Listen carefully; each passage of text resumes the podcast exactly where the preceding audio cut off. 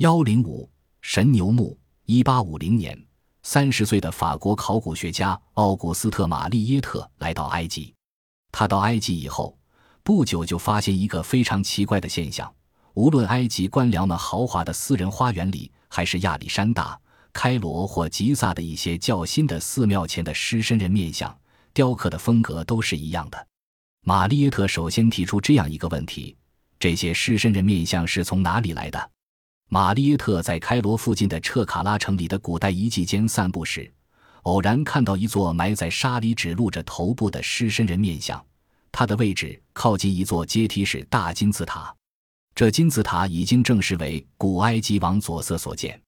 这座像绝不是玛丽耶特第一个看到的，然而他却首先看出它和开罗以及亚历山大港的那些像十分相似。接着，他看到像上的一段铭文。那是有关孟菲斯的神牛塞拉皮斯的记载。他在后来的回忆中写道：“这时我想起了斯特拉庞的话，在孟菲斯还有一座塞拉皮斯神庙，当地沙子极多，到处都是被风吹成的沙堆，沙里埋有各种斯芬克斯的雕像，有些露出一半，有些只露出头部。由此可以想象，在走向这座神庙的路上，如果刮起一阵风来，是相当危险的。”玛丽耶特紧接又说：“斯特拉彭这段话，不正是为了他去世十八个世纪之后，帮助我们发现塞拉皮斯神庙吗？眼前这座陷在沙里的斯芬克斯，再加上我在亚历山大城见过的另外十五座雕像，显然就是一条指引我通向孟菲斯神牛墓的大道。此刻我忘了使命，把什么主教、修道院、科普特语和叙利亚语手稿等，统统丢在脑后。”一八五零年十一月的日出是我自抵埃及以来最美的景象。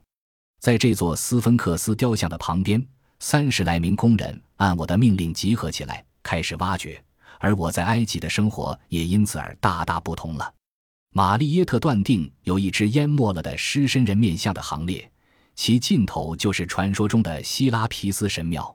孟菲斯的地下神牛墓和德尔巴哈里的国王古木乃伊。图坦卡蒙的陵墓以及塔尼斯的王室墓穴，并列为埃及四大重要的考古发现。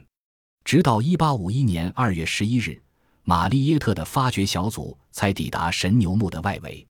当年狮身人面像行列的两端有两座庙，玛丽耶特也把它们挖掘出来了，同时还出土一批神牛塞拉皮斯墓，这是当地早已为人所知的特有的文物。神牛就是活公牛。由牧师在庙里喂养，死后尸体以药剂保护，葬礼隆重，然后选同样花色的公牛接替。这些神兽的墓地的规模不下于神之和帝王的陵墓。玛丽耶特站在神牛塞拉皮斯的陵墓之前，地下墓室的人口处有一座安葬之前放置遗体用的教堂，其规模较之埃及贵族的平顶墓前的教堂不相上下。一条很陡的甬道通向长形墓室，里面安放着从拉美西斯大帝起数百年来无数具神牛的尸体。玛丽耶特发现，这些尸体各占一间墓室，许多墓室沿着三百二十英尺长的通道排成长列，加上后来出土的直至托勒密时代的墓葬，墓道总长达到一千一百二十英尺。那些埃及工人借着摇曳的火炬光亮，蹑着脚跟在玛丽耶特的后面。战战兢兢的，不敢高声说话。玛丽耶特一个一个目视看下去，神牛的尸体装在石棺里，石棺是整块的黑色和红色花岗岩凿成磨光的，每个约高九十六英尺，宽六十四英尺，长一百二十八英尺，估计重七十二吨。